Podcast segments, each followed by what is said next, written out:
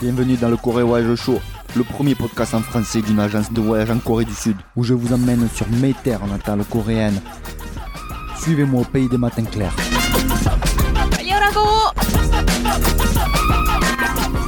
C'est reparti pour un nouvel épisode du Corée Voyage Show et aujourd'hui je suis avec l'équipe complète, hein, la Dream Team, Michel Jourdan, Scotty Pippen des Bulls ou Magic Johnson et si vous voulez, ça c'est pour les amateurs de basket, sinon c'est Gigi, les deux J, les fabuleux Jeanne et Julien alias Jane et Giuliani. Alors comment ça va les gars? Super super, avec les douces journées d'automne on ne peut qu'aller bien. Bonjour à toutes et à tous. Oui, ça va impeccable moi.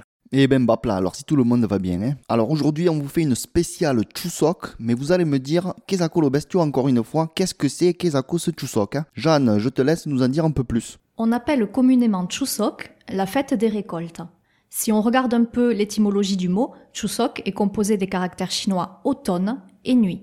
Mais attention, on entend toujours parler de Chusok, Chusok, Chusok, mais il y a également un synonyme qui est Hangawi. Et contrairement à ce qu'on pense, les Coréens utilisent beaucoup le mot Hangawi. D'ailleurs, une fois, un Coréen m'a demandé qu'est-ce que je faisais pour Hangawi et j'ai été incapable de répondre, je comprenais pas du tout de quoi il voulait parler. L'origine de la fête remonterait au royaume de Shilla, plus particulièrement au 1er siècle. C'est donc une fête qui est millénaire. Oui, tout à fait, puisque l'origine de Chusok remonterait à il y a presque 2000 ans. On dit que c'est sous le règne du roi Yuri, le troisième roi de la dynastie Shilla, que Chusok vit le jour. Une légende populaire raconte que pendant un mois, du 16e jour du 7e mois jusqu'au 14e jour du 8e mois de l'année, les femmes du royaume étaient divisées en différentes équipes. Le but du jeu était alors de tisser le plus d'étoffes possible pour remporter la partie. L'équipe perdante devait dès lors confectionner un copieux repas bien arrosé qui s'apparentait plus à un banquet et le servir aux gagnantes. Alors une autre petite anecdote au sujet du roi Yuli, on raconte que son père, le roi Name, affectionnait particulièrement son beau-fils. Alors son beau-fils qui s'appelait Tare. Allongé dans son lit, alors qu'il était sur le point de mourir, le roi Name décida de proclamer son gendre à la tête du royaume. Drôlement embêté, Tare suggéra alors une idée au roi. Majesté, j'ai une idée. Pourquoi Yuli et moi ne mordrions pas chacun dans un moule fait de pâte de riz pour savoir celui qui a le plus de dents?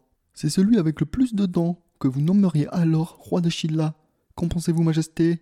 Bon, et désolé, hein, j'ai essayé de faire le beau-fils taré, mais comme vous pouvez le constater, mes talents d'acteur sont plus que médiocres. Hein. Bref, vous l'avez deviné, le roi Name accepta la proposition du jeune homme, Yuli remporta le concours du nombre de dents, et c'est ainsi qu'il devint roi de Shilla.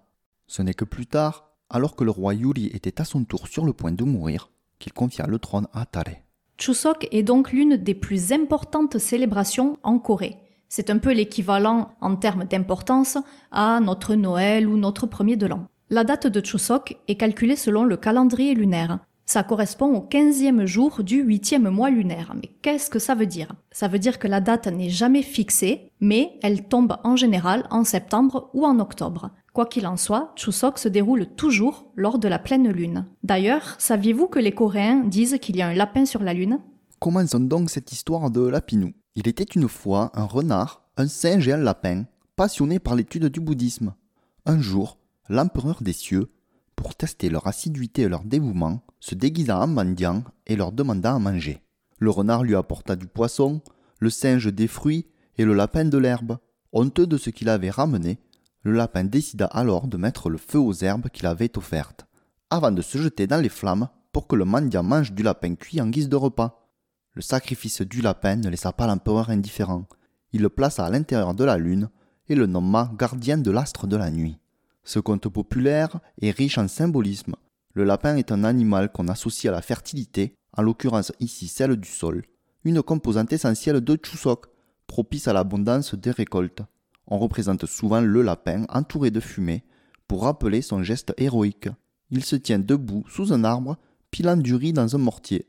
Cet arbre que l'on appelle laurier coréen ou arbre à caramel, en raison du parfum léger qu'exhale son feuillage en automne, symbolise la longévité et son écorce est utilisée pour ses vertus dans la médecine traditionnelle. Donc après cette petite histoire, vous vous demandez peut-être, mais du coup, comment les Coréens fêtent-ils Chuseok? Qu'est-ce que c'est exactement? Donc généralement, ils partent en campagne et retrouvent toute la famille dans la maison ancestrale. Imaginez 10 millions de séoulites qui sortent de la capitale en même temps. Ça donne des embouteillages plutôt hallucinants. Et les billets de train sont évidemment pris d'assaut. Chuseok, c'est donc le moment d'honorer les ancêtres en pratiquant le rite du charye. On offre aux défunts de la nourriture longuement préparée avec soin. Mais attention, cette pratique se perd de plus en plus. Tous les Coréens ne font pas le charye, notamment ceux de religion chrétienne. Donc, pour petit rappel, hein, avant d'être majoritairement chrétienne, la Corée de la dynastie Choson suivait les règles du confucianisme, qui donnait une place très importante aux aînés et donc aux ancêtres. Mais on va peut-être garder l'histoire des religions en Corée pour un prochain épisode. La fête a donc beaucoup évolué.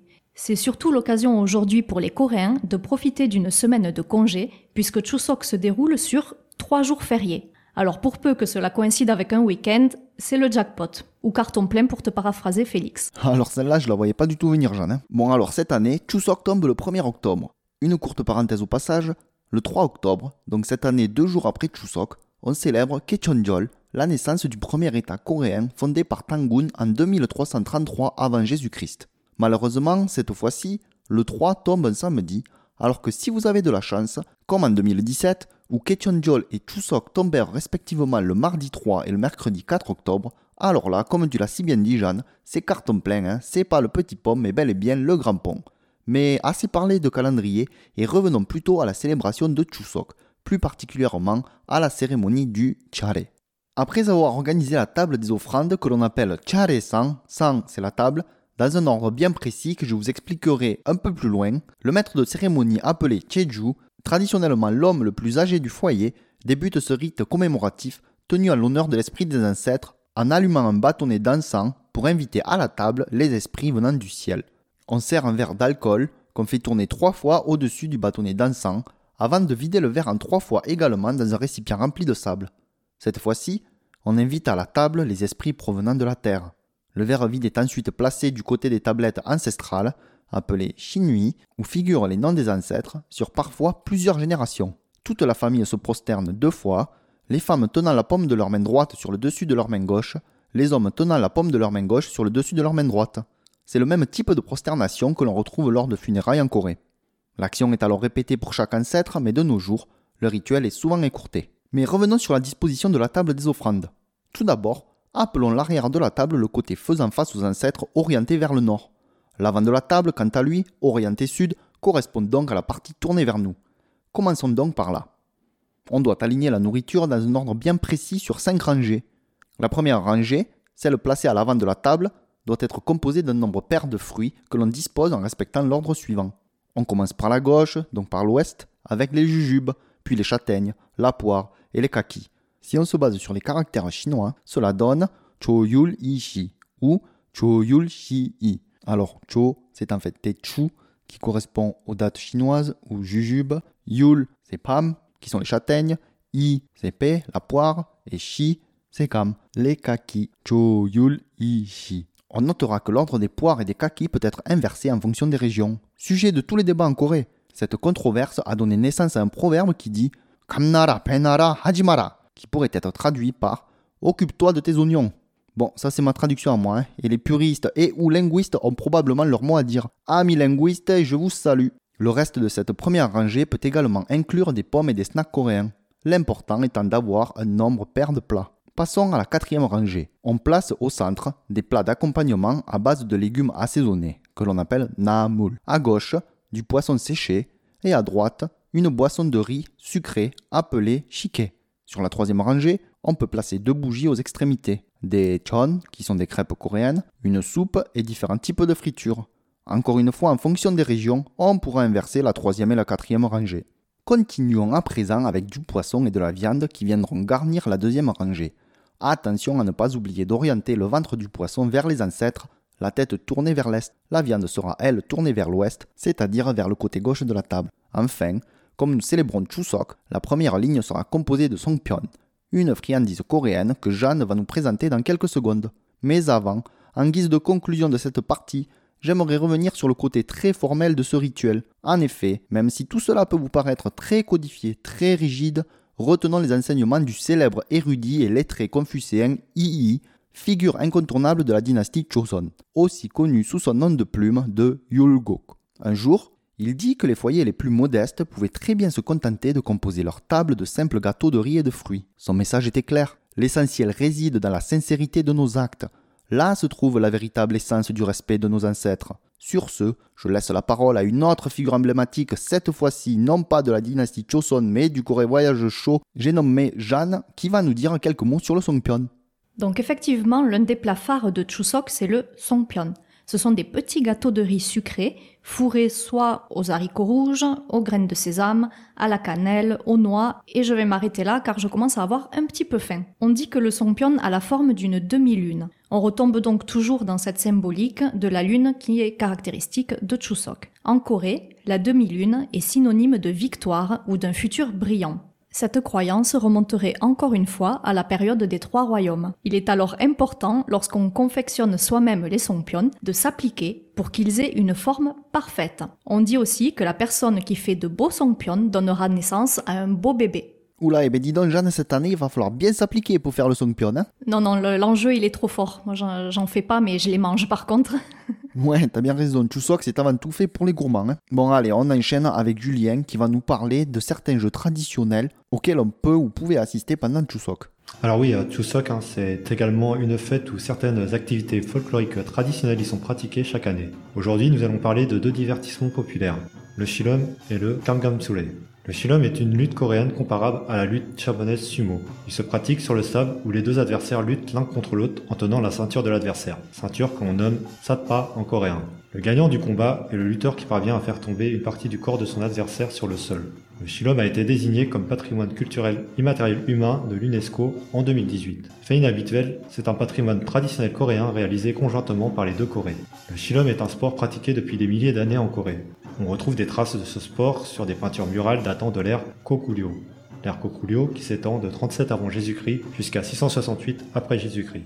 Par la suite, les archives écrites indiquent que les rois coréens apprécient les spectacles de lutte pendant les dynasties Joseon et Goryeo. Lorsqu'ils traitaient avec les émissaires venant de Chine, ils profitaient de l'occasion pour assister à des combats de Shilom. Plus récemment, le Shilom se déroulait pendant les fêtes de Dano, qui est la fête du cinquième jour du cinquième mois du calendrier lunaire. Traditionnellement, le Dano était le jour d'un rafraîchissement symbolique. Autrefois, les gens mettaient des vêtements neufs et fêtaient le début de l'été. De nos jours, il est possible d'assister pendant la période de Chuseok à un tournoi de Shilom à Gangwon-do qui se déroule sur une semaine. C'est un événement qui attire de nombreux curieux, mais également retransmis à la télévision. Si autrefois le gagnant du tournoi se voyait remettre un bœuf symbole de l'abondance agricole, ainsi que le titre de Changsa, littéralement homme fort en coréen, aujourd'hui, il existe différentes catégories de combat en fonction de leur poids, ainsi qu'une catégorie féminine. Les gagnants désormais remportent non plus un bœuf, mais une coquette somme d'argent. Cette année par exemple, il est alloué 30 millions de won pour les hommes, soit environ 20 000 euros, et 5 millions de won pour les femmes, soit environ 4 000 euros. Une belle somme pour passer l'après Chusok au show pour les vainqueurs. Eh ben comme tu dis, une somme plutôt coquette, c'est le moins qu'on puisse dire. Hein. Eh ben moi je crois que je vais me mettre au chirum, mais avant cela, je crois qu'il va falloir que je mette les bouchées doubles au niveau des songpyeon. Hein. Allez, je te laisse nous expliquer cette danse qui s'appelle le Kangang Sule.